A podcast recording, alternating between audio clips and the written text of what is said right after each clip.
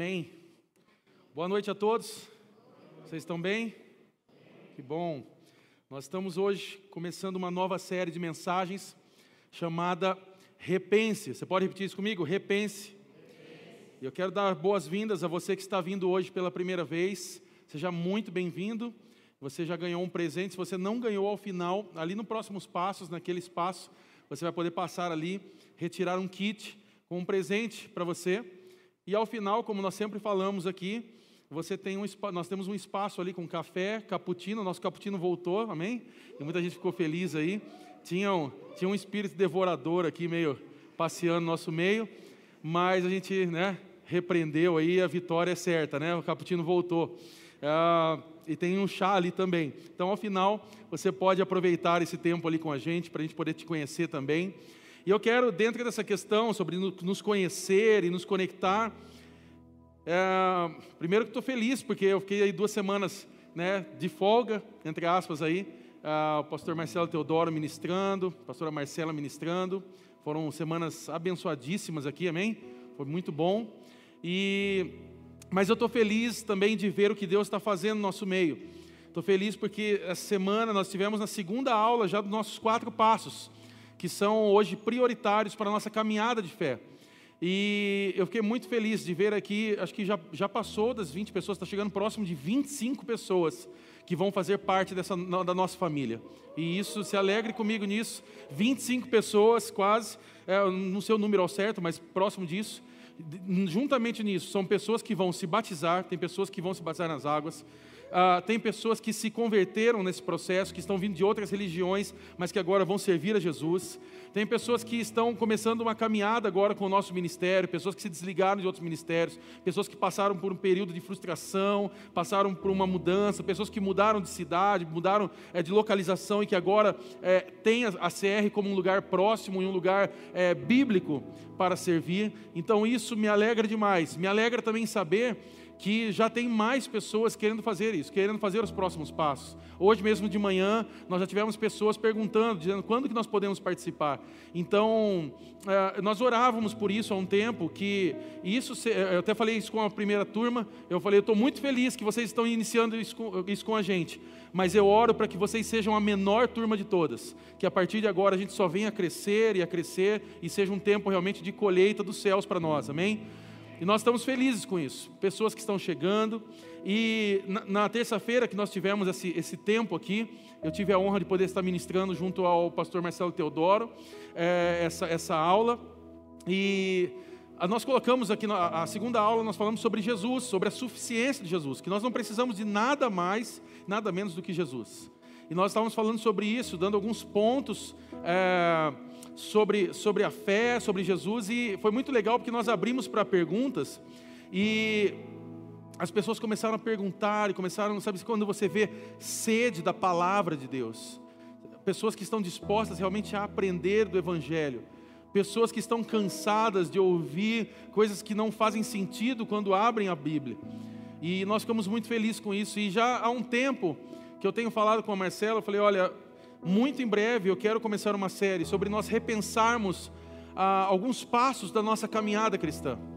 E nada mais oportuno do que foi essa aula na terça-feira, porque então esse tempo chegou. Nós estamos começando essa série de mensagens chamada Repense, e essa vai ser talvez a nossa maior série das séries que nós já ministramos aqui, serão seis semanas. Então eu quero convidar você a participar de todas as semanas. E como eu sempre deixo claro, isso aqui não é uma campanha. Você, ah, se eu perdi a segunda semana ou a terceira semana, eu perdi a bênção. Não, irmão, não, não tem nada a ver com isso. Você vai entender isso durante essa série. É, mas eu queria que você não perdesse nenhuma, nenhuma das semanas, porque nós vamos falar aqui de vários temas que são relevantes para a nossa caminhada com Jesus. Então, ah, eu quero iniciar essa mensagem fazendo uma pergunta para você. Já se deu conta que nem tudo que você aprendeu sobre Jesus, sobre a Bíblia, sobre a igreja e os atributos que envolvem tudo isso, você já parou para pensar que talvez as coisas que você aprendeu em algum momento pode não estar certo? Que talvez a forma como você aprendeu sobre alguns pilares da fé cristã, pode ser que você aprendeu da forma errada?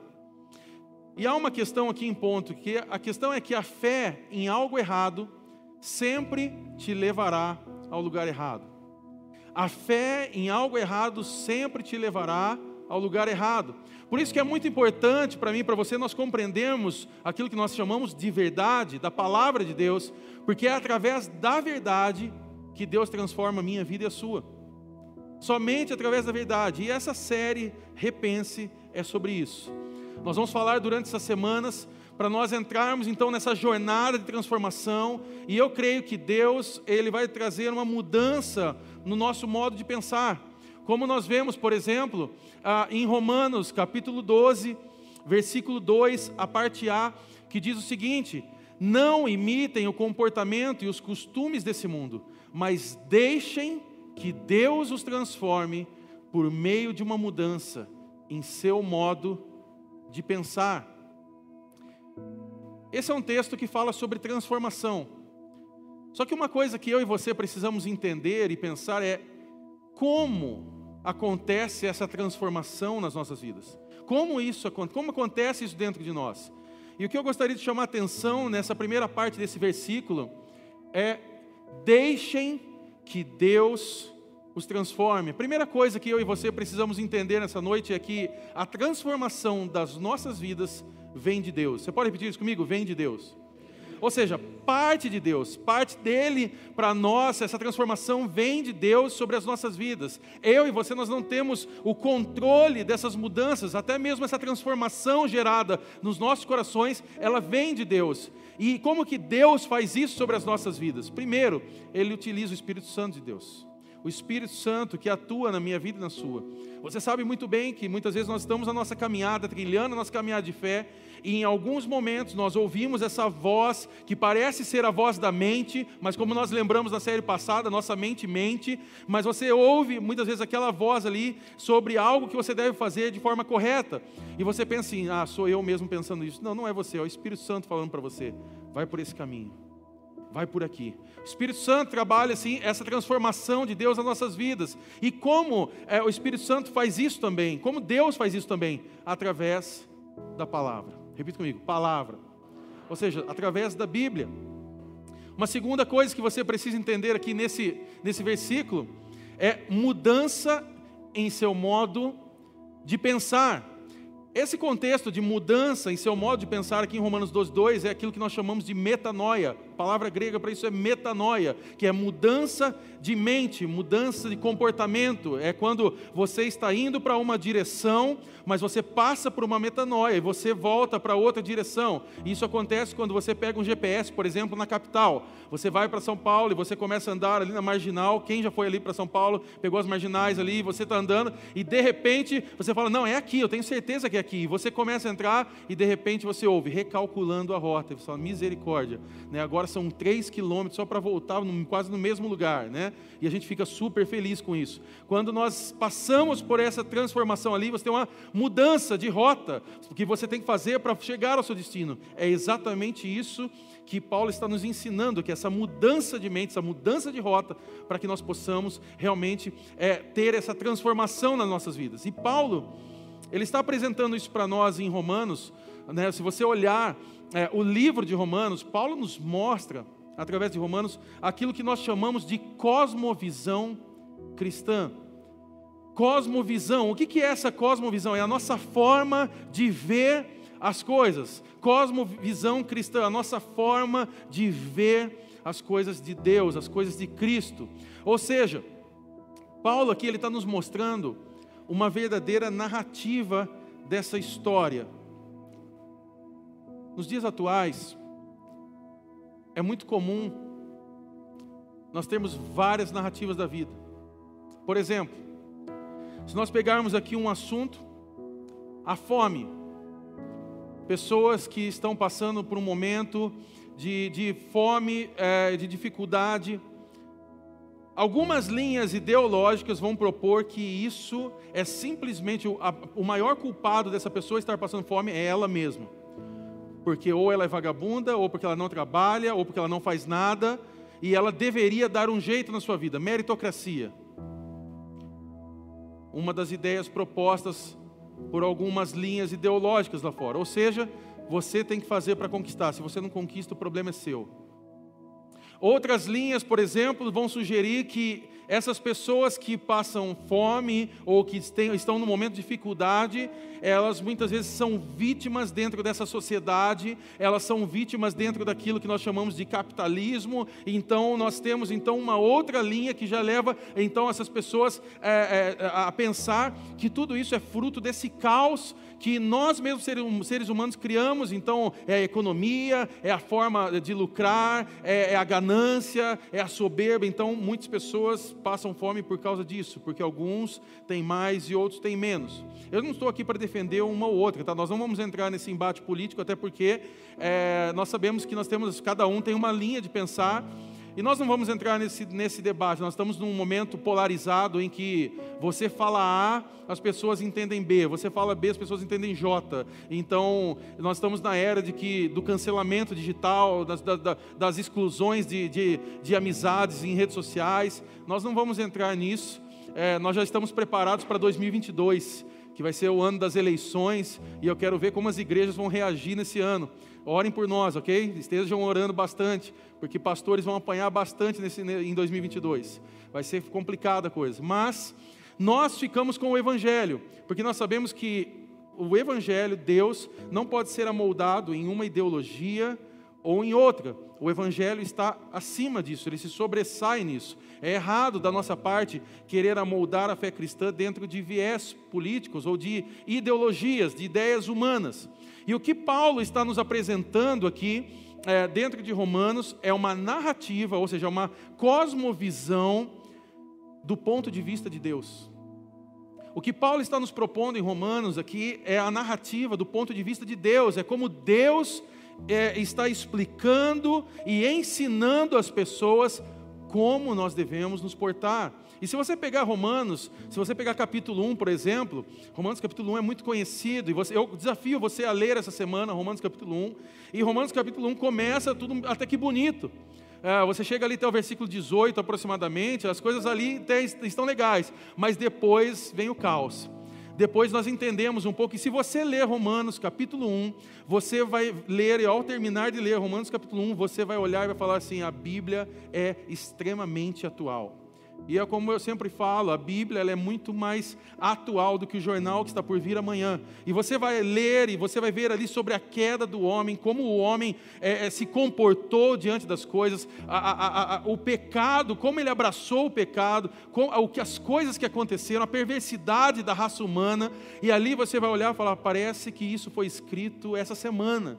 Parece que isso está mostrando o meu bairro Parece que Romanos 1 está mostrando um pouco da minha cidade, do meu país, do mundo afora, mas na verdade, o que ali está sendo mostrado nada mais é do que a falha no nosso coração, o pecado que entrou sobre as nossas vidas. E Paulo está explicando isso. Se você olhar até o capítulo 11, Paulo ele vai mostrando essa narrativa, mas ele mostra também Deus entrando na história e apresentando Jesus como Salvador.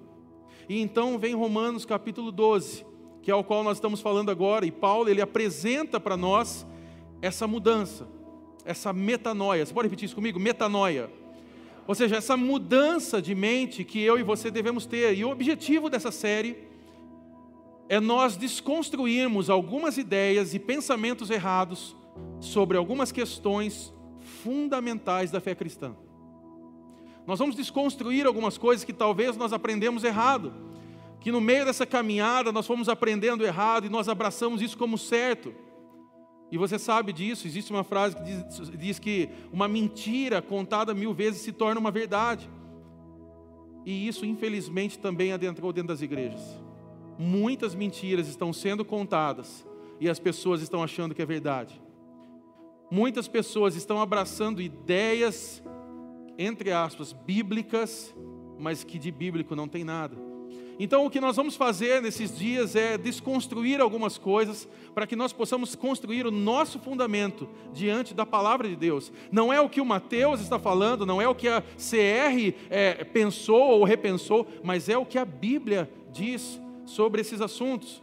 E aí sim, nós vamos poder experimentar o que diz a parte B desse versículo, que é a fim de que experimentem a boa, agradável e perfeita vontade de Deus para vocês. Romanos 12, capítulo 2. E hoje nós vamos falar sobre a Bíblia. Você pode pedir isso comigo? Bíblia. A mensagem de hoje chama-se Repense Sua Bíblia. E a Bíblia, ela é o livro, nada mais nada menos que o livro mais vendido no mundo. Mas ao mesmo tempo que é o livro mais vendido no mundo, que as pessoas têm acesso rápido, se você pegar o teu celular agora e você colocar aí na App Store ou na Google Play, lá você vai entrar ali para poder, se você digitar Bíblia, você vai ver uma série de aplicativos gratuitos para você poder ler a Bíblia. Você hoje não tem, não precisa mais fazer como no passado para comprar uma Bíblia, capa dura, capa fina, é, é, Bíblia, Bíblia do pastor, Bíblia da mulher, Bíblia do homem, Bíblia de tantos modelos que tem por aí. Ao contrário disso, hoje você pode ter no seu smartphone é, Bíblias de qualidade. Eu tenho recomendado aqui e faço é, realmente é, é, um marketing para um aplicativo chamado YouVersion.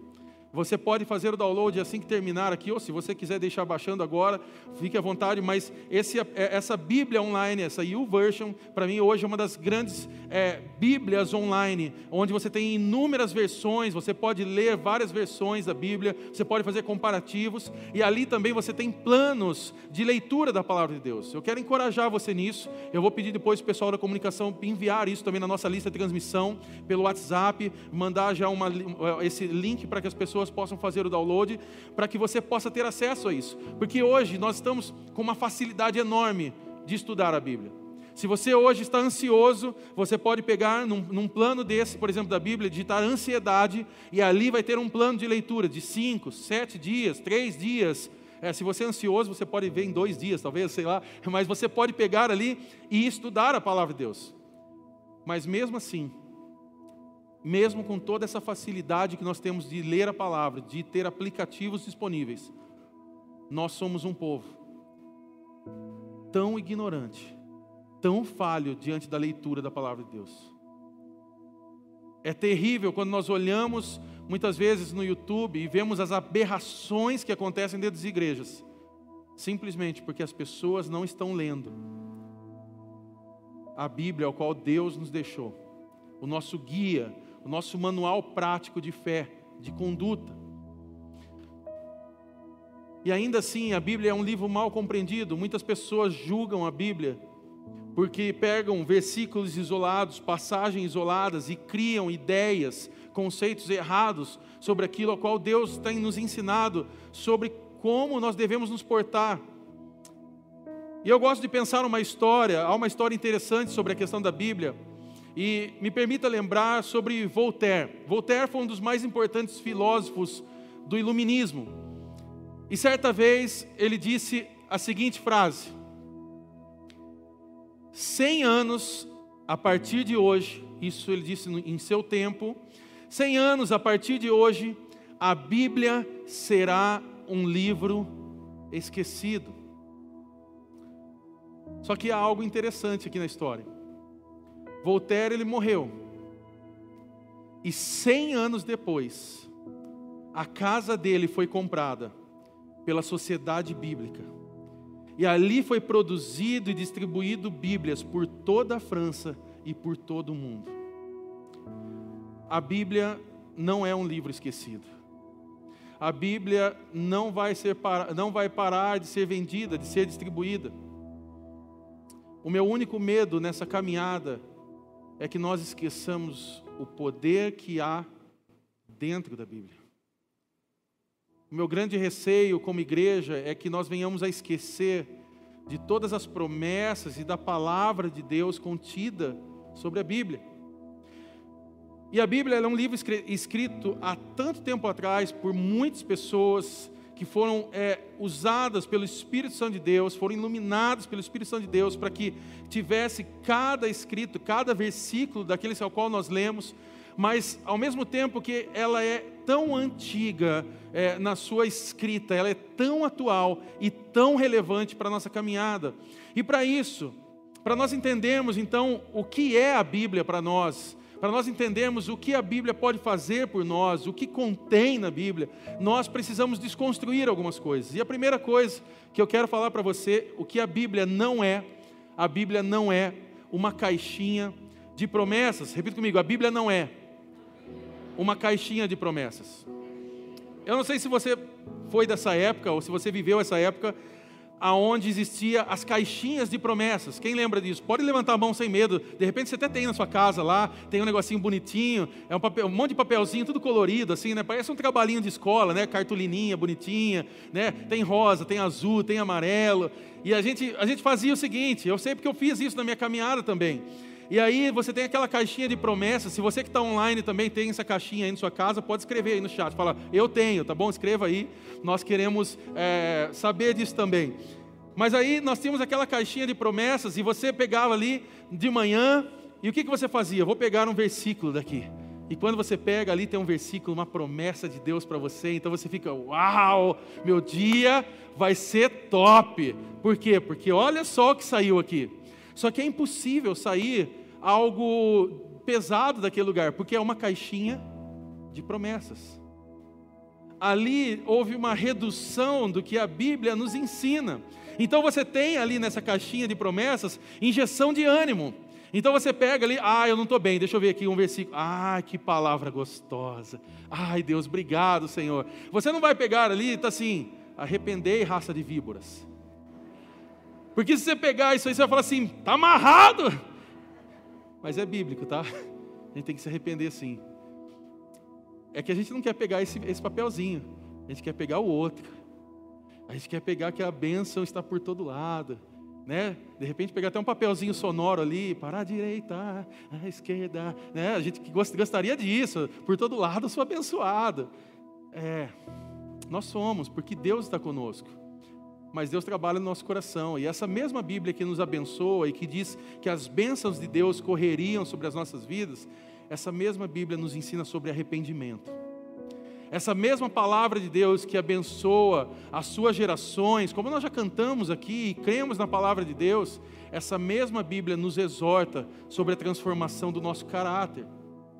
Só que essa parte a gente não quer pegar, não, porque essa parte aí é um pouco difícil. Imagina só, segunda-feira, aquele dia brabo, 5 horas da tarde, você já está no caos, aí você vai pegar uma caixinha de promessas, vem um negócio para você se arrepender. Você fala, meu Deus, que semana, né?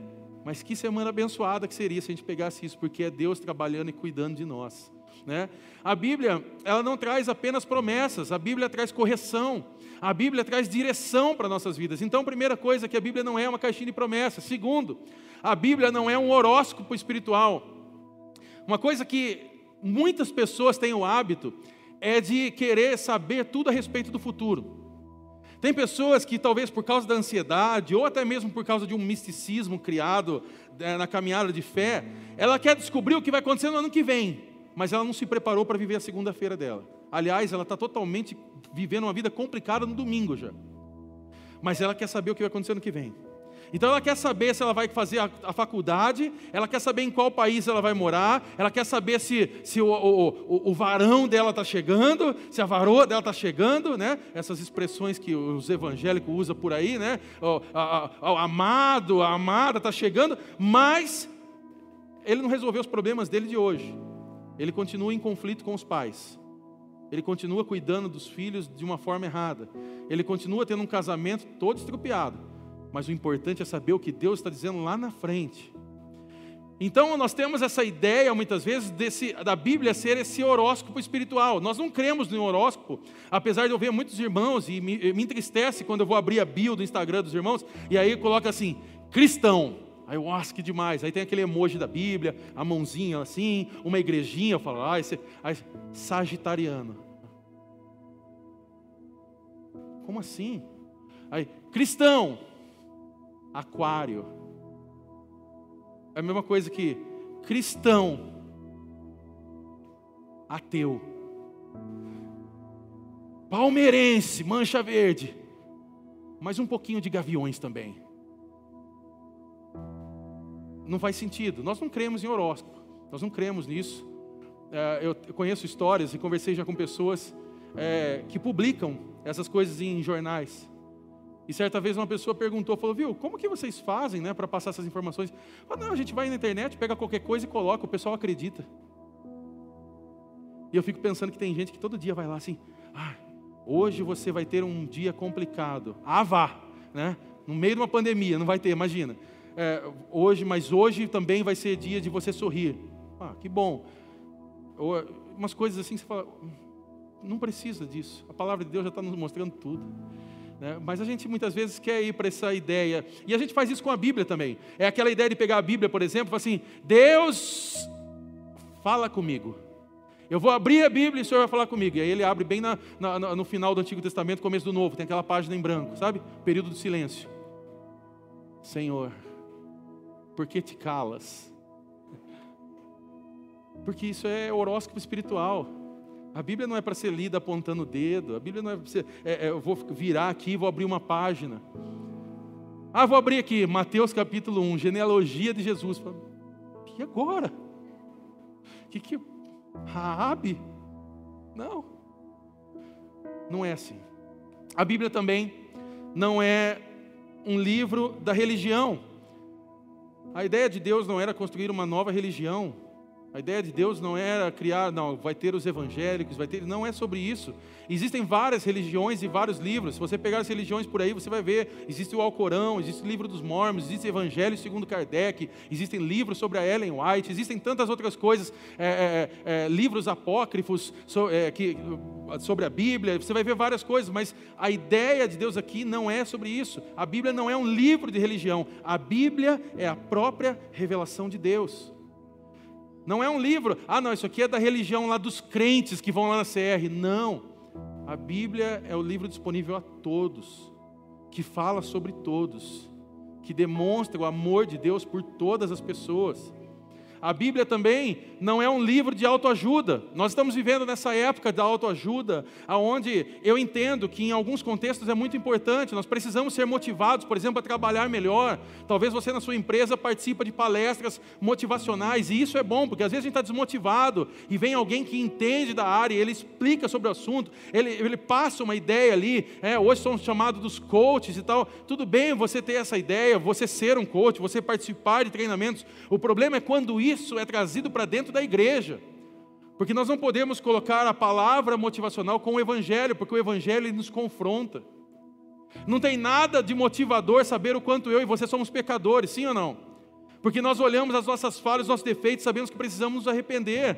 Ou seja, a Bíblia não é um livro de autoajuda, mas a Bíblia é um livro de ajuda do alto não é sobre nós olharmos para dentro de nós mesmos, não é sobre olha para dentro de você para ver o que você tem, porque se nós olharmos para dentro de nós, nós vamos somente encontrar coisas erradas, pecado, pensamentos maus. É sobre nós entendermos realmente quem nós somos e o quanto precisamos da salvação de Jesus. Esse livro, a Bíblia, nos revela a salvação em Jesus. Então fica a pergunta, tá bom, Mateus, agora nós já entendemos o que a Bíblia não é. Mas o que é a Bíblia então? E nós cremos que a Bíblia é, para nós, o nosso manual e regra de fé e prática. É através dela que aprendemos sobre Deus, sobre salvação e sobre vida cristã. É isso que nós cremos aqui na CR, o que é a Bíblia. Portanto, eu quero que me permita apresentar para você um texto na Bíblia que resume praticamente o que é a Bíblia por um todo. 2 Timóteo, capítulo 3, do versículo 15 ao 17. Se você quiser abrir a sua Bíblia, se você quiser ligar a tua Bíblia, se você quiser procurar isso, fazer anotações, ou você pode também acompanhar aqui. Eu só peço a você que você não se vicie em apenas acompanhar no telão. Eu sei que é muito mais fácil e prático você em casa também está vendo os slides que estão passando na sua tela, mas eu quero convidar você também a ter essa prática de leitura, procurar na Bíblia, uh, procurar nos aplicativos, procurar ler junto. Isso vai te ajudar a conhecer e praticar ainda mais a leitura. 2 Timóteo, capítulo 3, versículo 15 ao 17. Eu estou usando a versão NVT. Desde a infância lhe foram ensinadas as sagradas escrituras, que lhe deram sabedoria para receber a salvação que vem pela fé em Cristo Jesus. Toda a escritura é inspirada por Deus e útil para nos ensinar o que é verdadeiro e para nos fazer perceber o que não está em ordem na nossa em nossa vida. Deus a usa para preparar e capacitar seu povo para toda boa obra. É interessante a gente olhar essa passagem, porque aqui nós temos Paulo novamente, falando a Timóteo, e nós vemos um texto sendo escrito por alguém que não acreditava em Jesus. É interessante olhar uma passagem como essa, que toda a Escritura é inspirada por Deus e útil para nos ensinar o que é verdadeiro e para nos fazer perceber o que não está em ordem em nossa vida. Mas quando nós pegamos a história e vamos conhecer quem é Paulo, nós vamos descobrir que Paulo era um assassino de cristãos. Paulo era alguém que não acreditava na fé cristã, que era alguém que perseguia e matava os cristãos. Só que Deus transforma a vida de Paulo. Se você for estudar isso, eu já falei isso aqui algumas vezes, você pode estudar Atos capítulo 9, e eu gosto, para mim, uma das grandes passagens da Bíblia, uma das que eu mais gosto, de ver a conversão de Paulo. E você vai olhar ali em Atos capítulo 9, todo esse processo o decorrer da caminhada de vida dele, quando Deus transforma e Jesus aparece a ele, muda a história. E aquele que era matador, que era assassino, se torna um dos grandes e maiores pregadores da palavra de Deus ele compreende aonde está a salvação. Ele compreende a salvação em Cristo Jesus. E dentro desse, desses versículos, de apenas desses dois versículos, Paulo aqui está nos trazendo algumas lições, cinco verdades sobre a Bíblia. E eu queria compartilhar brevemente essas cinco verdades com você, para que nós possamos sair daqui hoje entendendo e repensando a Bíblia. Primeiro ponto é que a Bíblia é a palavra de Deus. Você pode dizer comigo: a Bíblia é a palavra de Deus. 2 Timóteo 3,16: Toda a Escritura é inspirada por Deus. Quando nós falamos a palavra Escritura, nós estamos aqui fazendo, é, entendemos que escritura é o que nós chamamos de Bíblia, é quando nós pegamos o Antigo Testamento, Novo Testamento, então nós estamos falando da escritura, é o todo, todos esses livros reunidos juntos, que nós chamamos de Bíblia Sagrada. Toda a Bíblia, toda, de Gênesis a Apocalipse, é inspirada por Deus. Agora pense comigo uma coisa. Eu e você, no nosso dia a dia, nós queremos conhecer a Deus, sim ou não? Nós já cantamos isso de muitas vezes. Nós tivemos um período da igreja evangélica brasileira em que as músicas é, falavam muito sobre isso. Lembra? Abra os olhos do meu coração, né? quero te ver, quero te ver. Aí falava lá, quero te tocar, quero te abraçar. Tinha uns que queriam um pouco mais de intimidade, queriam esconder sandália de Jesus. Tinha umas coisas assim também, né, meio estranhas, mas tudo bem. Eu entendo que talvez a expressão maior ali era de ter intimidade, de estar junto. E todos nós queremos conhecer Deus. Nós queremos, nós pedimos a isso. Possivelmente ou quase certo que você na sua caminhada de fé, você já chegou diante de Deus e falou: "Deus, se revela a mim. Se mostra aqui para mim." Aqueles que gostam do monte, que vai para o monte, ah, eu vou para o monte. Muitas vezes você foi ao monte, você falou: "Deus, mostra que o Senhor está aqui." Ah, é a sarça pegando fogo, sei lá, é um vento diferente um, alguma coisa no céu, ou desce aqui mesmo, só para só eu ver um pouquinho. A gente já fez essa oração. Porque nós queremos conhecer. E é interessante que Salmo, capítulo 19, versículo 1 diz: Os céus declaram a glória de Deus, o firmamento proclama a obra das suas mãos. E eu quero dizer uma coisa para você hoje: Deus, ele já se revelou a você. Mas eu não vi, Mateus. Talvez você não viu porque a sua Bíblia está fechada. Porque Deus já se revelou através da palavra dele a você. Quer ver Deus? Abra sua Bíblia. Quer ter a presença, quero sentir a presença do Espírito Santo sobre a minha vida? Comece a ler os evangelhos. Comece a ler o que Jesus fez por você. Eu tenho toda a certeza que ao você começar a ler aquelas passagens, a presença do Espírito Santo vai tomar conta de você e você não vai precisar ficar preocupado se ele apareceu de branco, se ele apareceu sorrindo, se ele falou de forma audível, se ele fez algo, se teve uma música de fundo, se não teve, se o anjo tocou trombeta. Você não vai mais esquentar a cabeça com isso, irmão. A gente não tem que estar preocupado com isso, porque Deus já se revelou através da palavra dele. Isaac Newton, certa vez, disse algo interessante. E ele disse: a maravilhosa disposição e harmonia do universo só pode ter tido origem segundo o plano de um ser que tudo sabe e tudo pode. Agora, olha essa última frase. Isso fica sendo a minha última e mais elevada descoberta.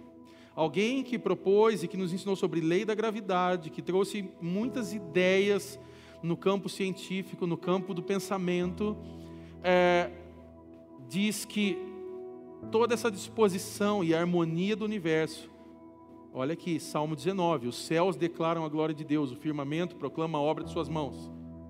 Ele só está trazendo à tona o que a Bíblia já estava falando que toda essa harmonia do universo só pode ter tido origem segundo um plano de um ser que tudo sabe, tudo pode. Isaac Newton está correto, é sobre o Deus Criador.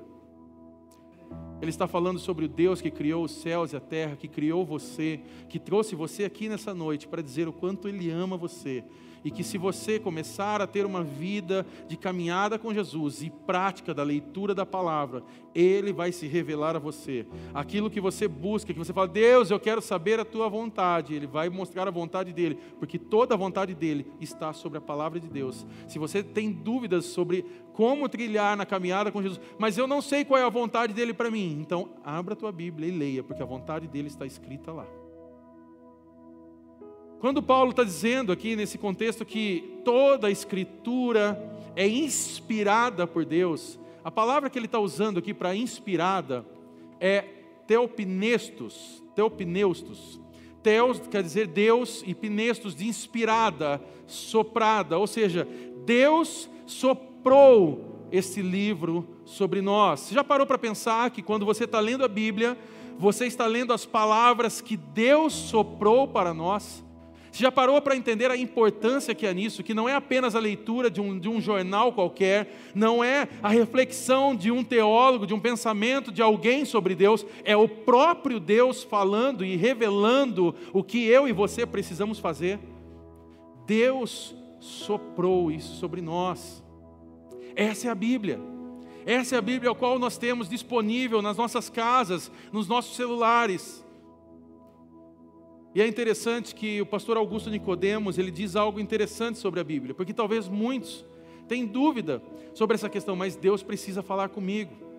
Deus precisa falar comigo. Tem muitas pessoas que passam crises de fé, e eu já vi muitas pessoas sofrerem na igreja com isso, porque Deus não está falando comigo.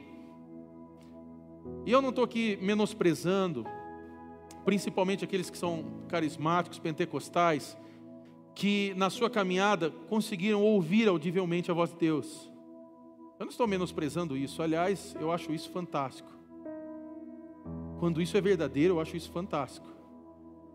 Ah, eu ouvi Deus falar algo comigo.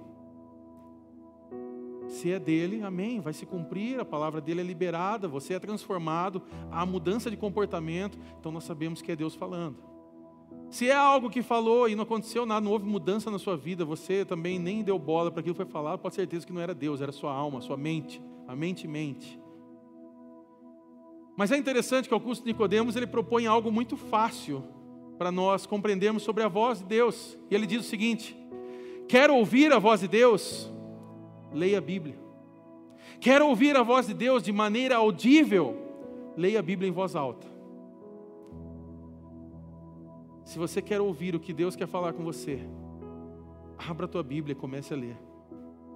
Lá tem palavras do céu liberadas sobre a tua vida para gerar transformação sobre você, para que você se agarre nas promessas que Ele falou sobre o teu coração, sobre aquilo que Deus tem falado com você. E talvez muitas coisas estão passando despercebidas, porque você ainda não se conectou com a palavra dEle.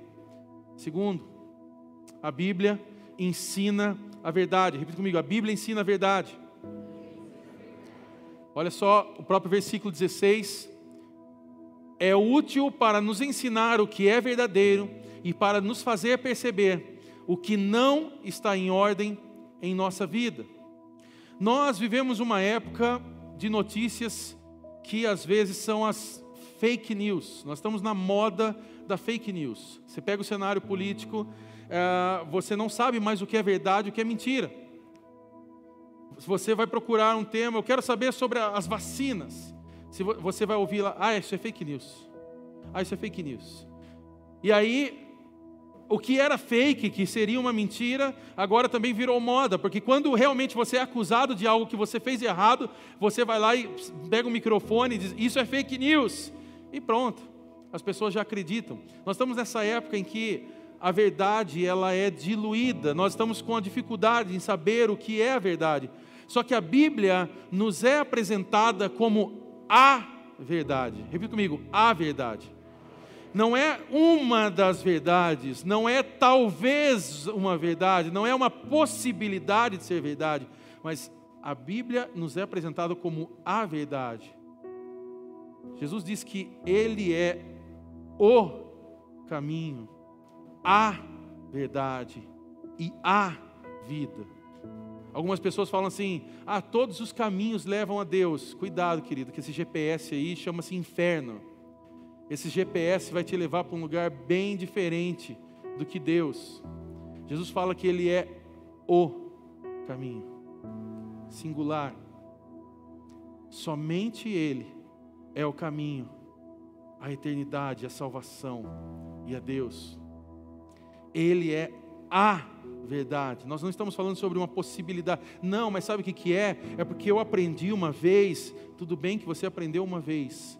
Mas a Bíblia, ao qual nós cremos como manual de regra da fé cristã, diz que somente Jesus é o caminho, a verdade e a vida.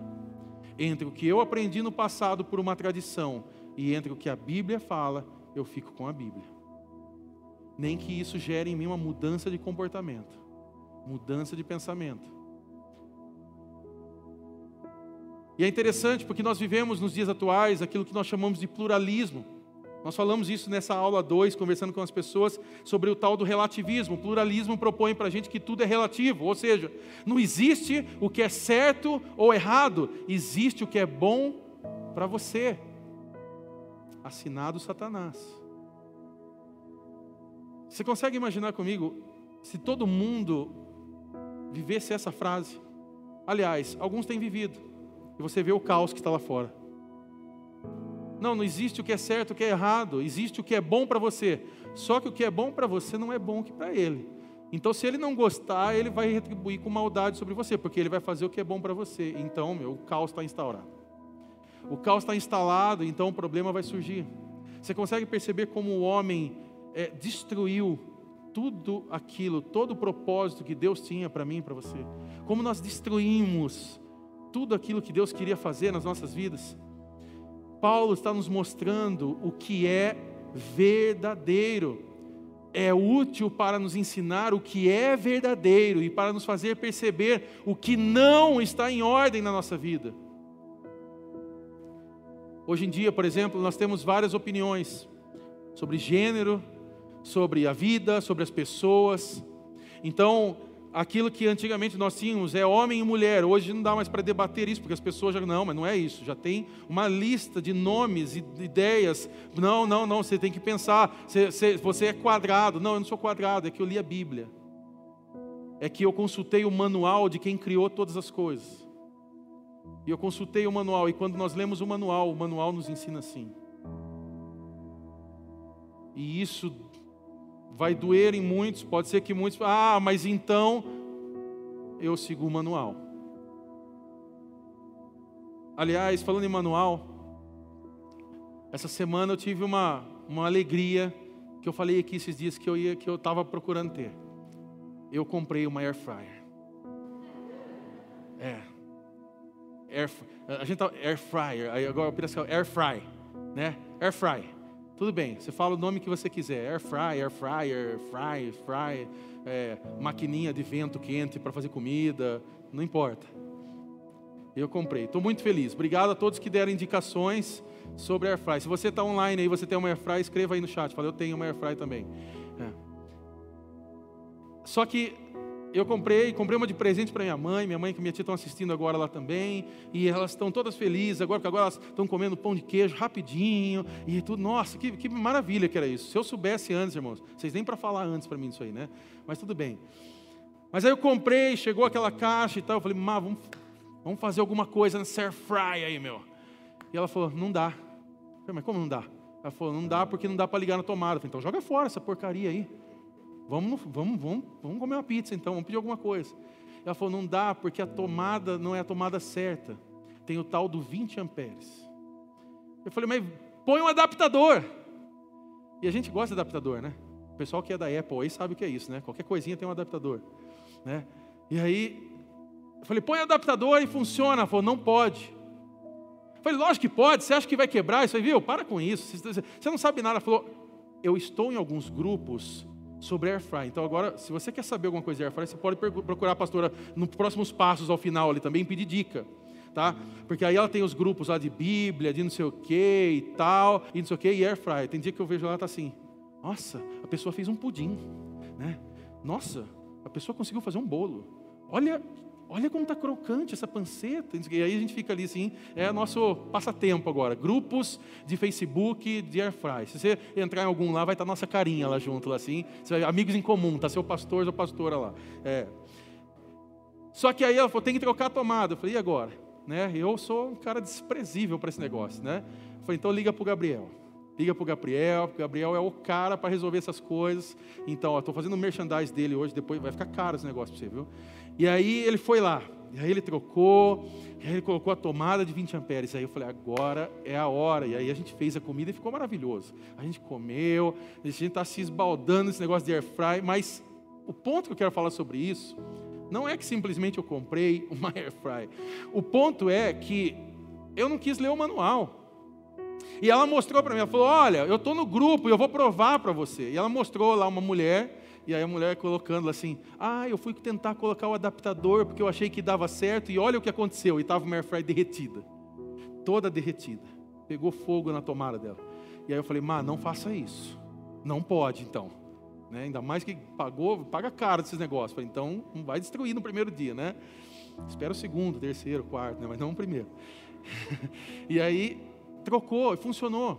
Isso acontece com a gente, por exemplo, você compra um celular.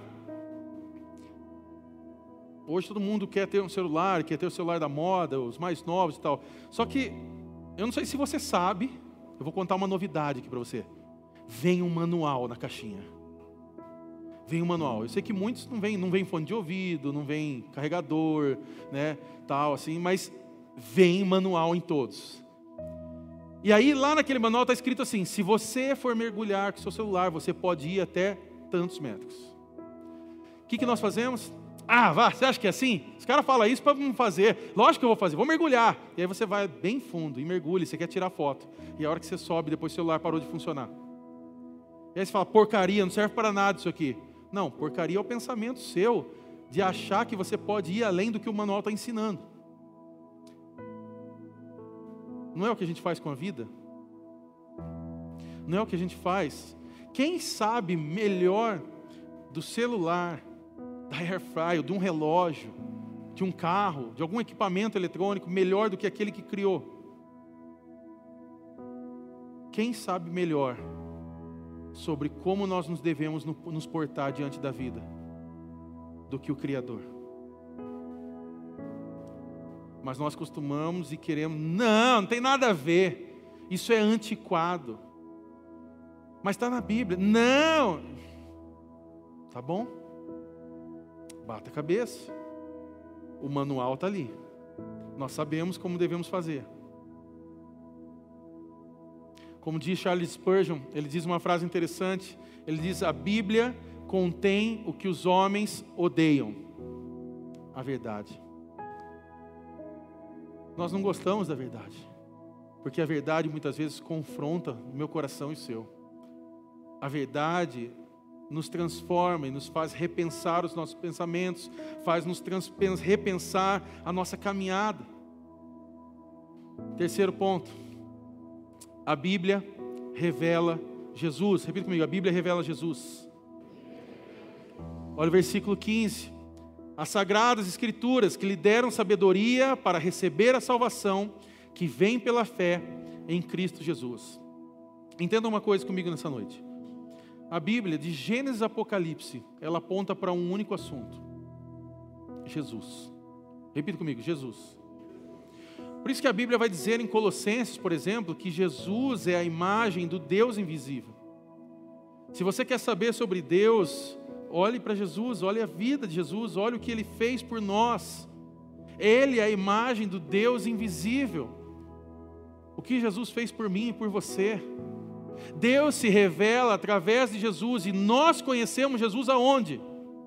Na Bíblia.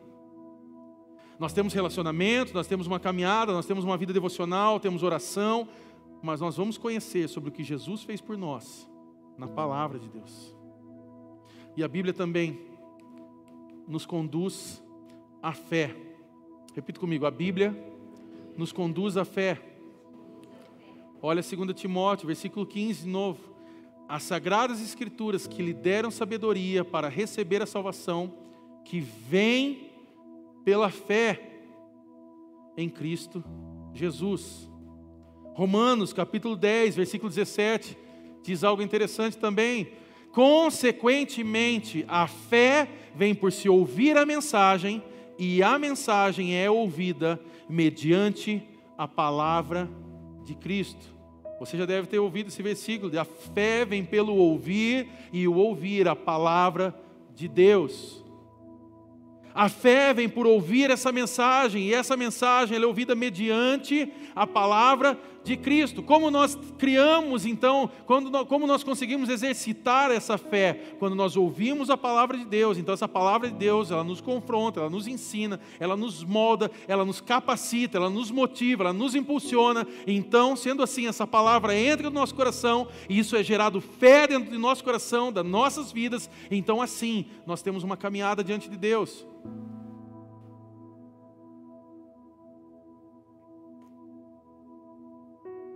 Só que, infelizmente, muitas pessoas têm levado essa questão de fé para o lado errado. Infelizmente, muitas igrejas, e se eu posso dizer, igrejas evangélicas, têm levado a fé a um nível horrível. Pessoas que estão sendo induzidas por uma palavra errada, por um versículo isolado, e pessoas estão é, fazendo assim atrocidades na mente das pessoas, porque as pessoas não conhecem a palavra de Deus. Me permita dar um exemplo. Esses dias uma uma irmã nossa aqui da igreja, uma amiga nossa aqui, ela estava conversando com uma pessoa também amiga dela frequenta uma igreja aqui na cidade. E essa pessoa está passando um período de dificuldade financeira, como muitos passam, como eu e você muitas vezes passamos. Então, chega no mês passado, esse, essa pessoa responsável por essa igreja, e me perdoe dizer dessa forma, mas eu não posso chamá-lo de pastor porque o pastor, ele conduz as pessoas mediante o que a palavra ensina. E aí, essa pessoa passando necessidades de, de alimentação na casa, faltando comida nessa casa, essa pessoa, esse líder religioso, ensina que ela tem que pegar o pouco do dinheiro que ela tem e dar na igreja. E ela tem que esperar o milagre acontecer na casa dela. Essa pessoa pressionada por algo que muitos chamam de fé, vai lá e entrega esse recurso. E espera uma provisão. Passa-se esse mês e as coisas pioram, a situação, as condições ficam difíceis, e então surge a questão do problema financeiro na questão da conta de luz. E então essa família começa a ter dificuldades esse mês para pagar a conta de luz. A tal da CPFL. E então, o que esse líder religioso, ele ensina que se ela tem fé, ela tem que dar esse dinheiro à igreja e deixar a luz lá, porque Deus vai prover recurso. Você vê como que a fé em algo errado pode te levar para o lugar errado.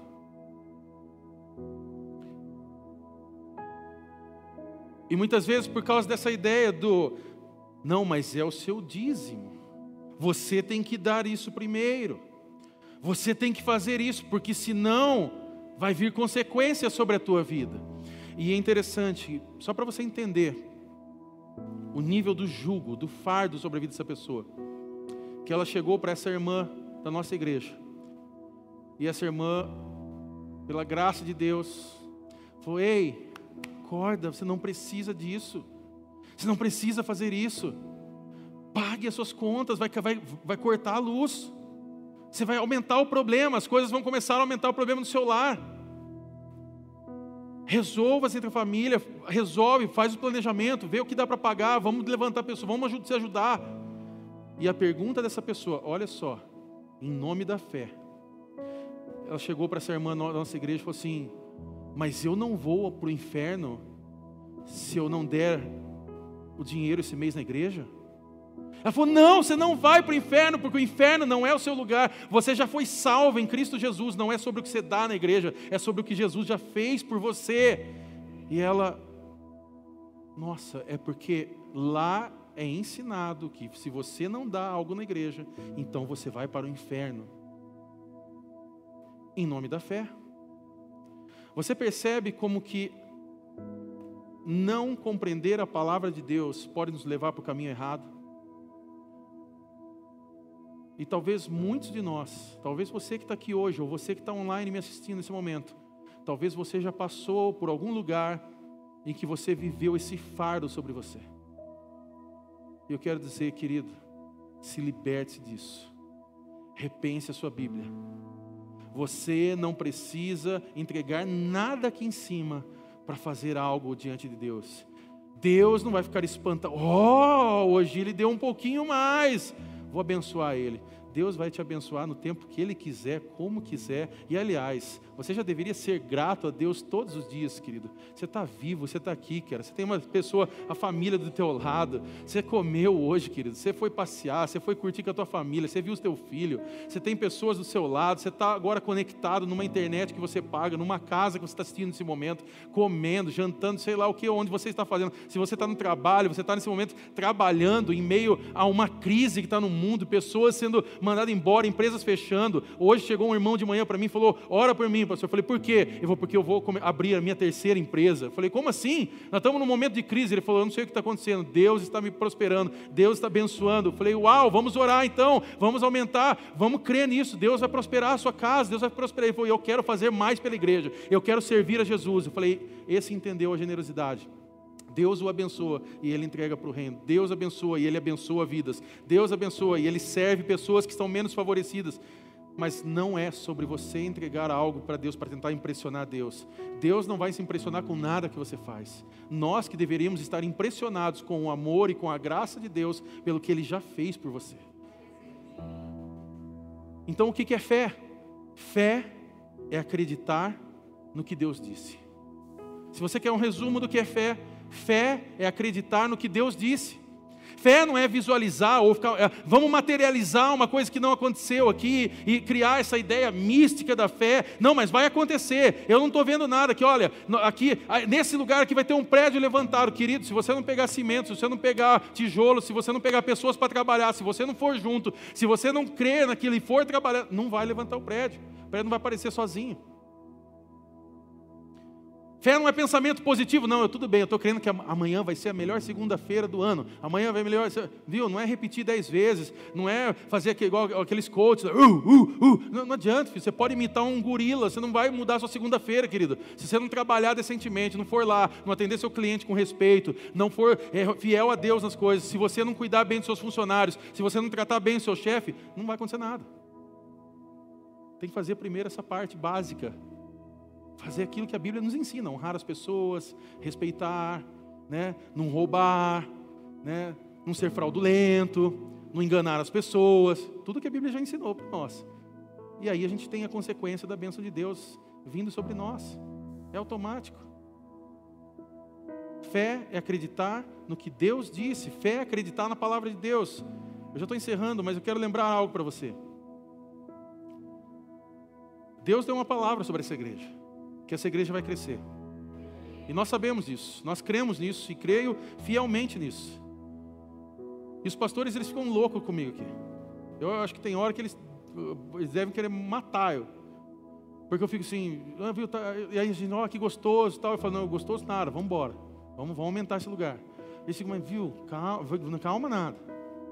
Não, mas viu, viu, eu não posso, eu, eu não posso ficar parado, querido. Vocês vão entender isso. Quem está começando a caminhar comigo agora vai entender isso. Enfim, eu sou louco nessas coisas.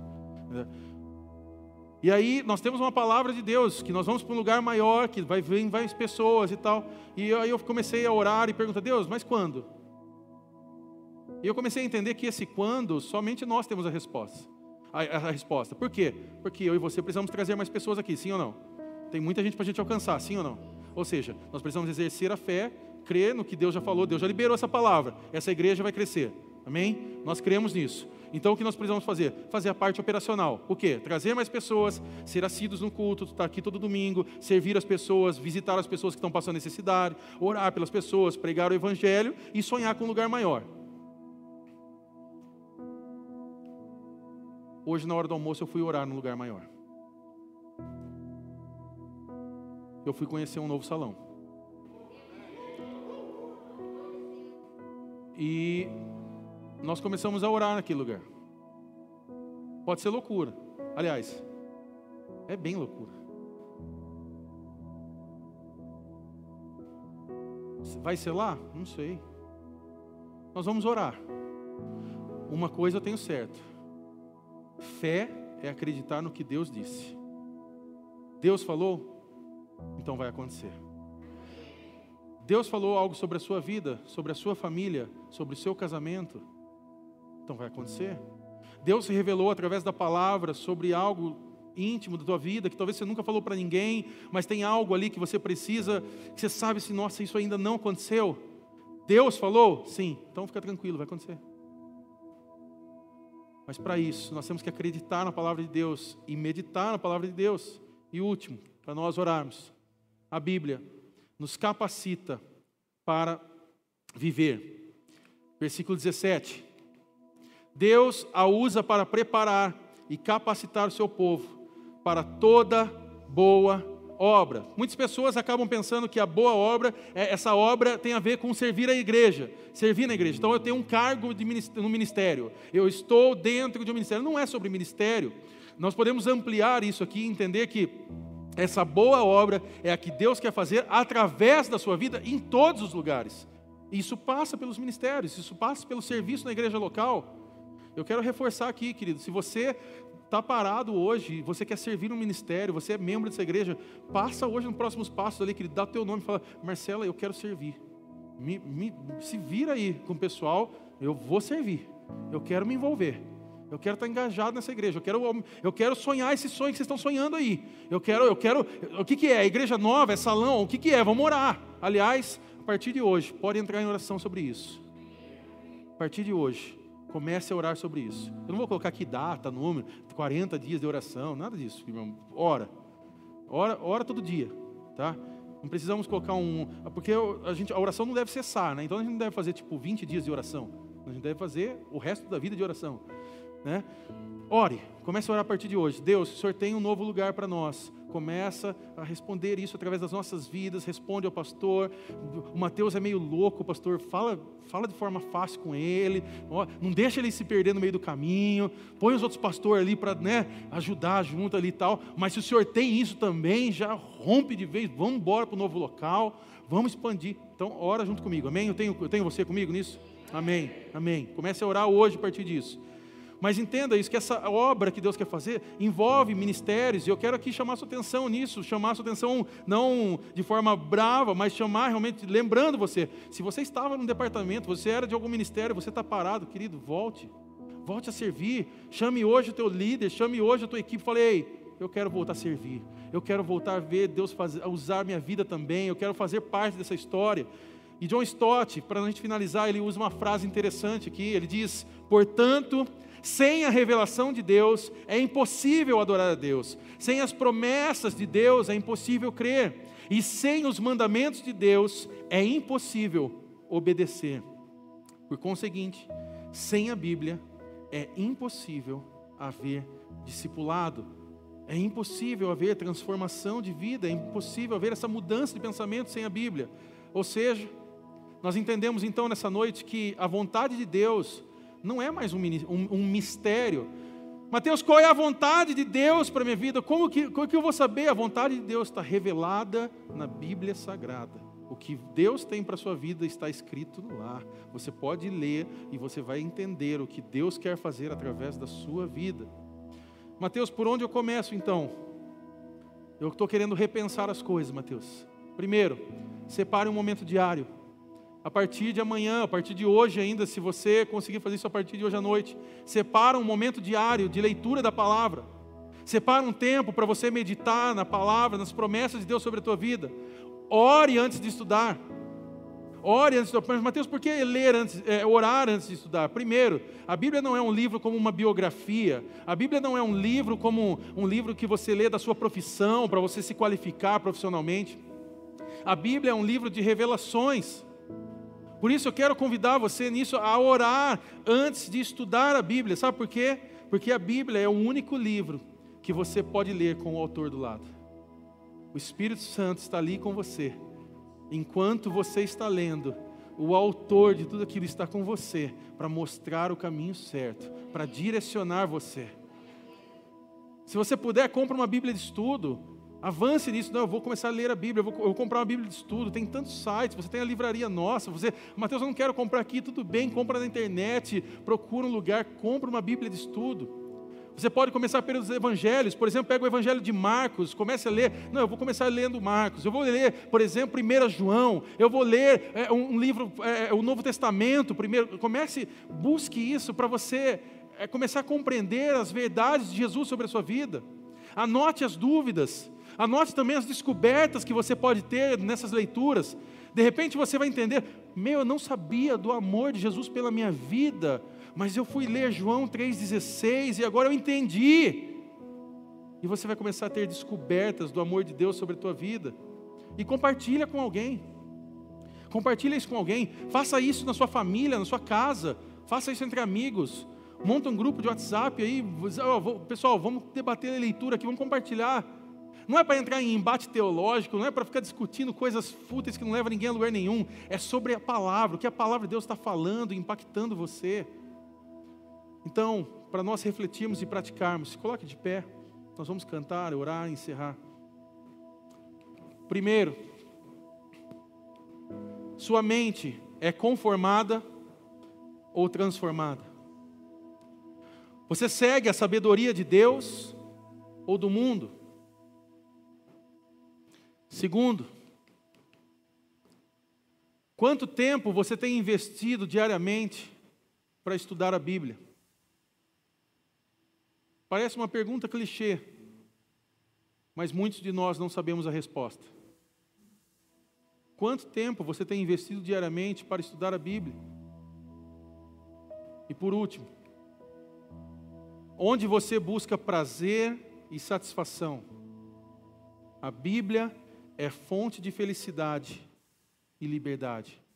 Se hoje você chegou aqui nessa noite, talvez você chegou aqui desanimado, triste por algo. Você chegou aqui talvez preso, amarrado em situações do seu cotidiano. Eu quero dizer que a palavra de Deus pode fornecer para você felicidade e liberdade, trazendo transformação sobre o seu coração. Como nós cantamos aqui e vamos cantar novamente, você é escolhido você é perdoado. Jesus ama você.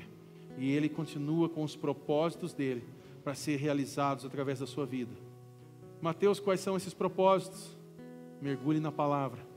Deus vai mostrar a você quais são os propósitos dele e o que ele quer realizar através da sua vida. Feche seus olhos. Se você sente nessa noite que você precisa se alinhar sobre esses, essas perguntas, se você hoje é alguém conformado, você se conformou com a sua vida de leitura, você se conformou com a sua caminhada e você está estagnado, coloque isso diante do Senhor agora. Diga: Senhor, me perdoa. Eu reconheço a importância da tua palavra.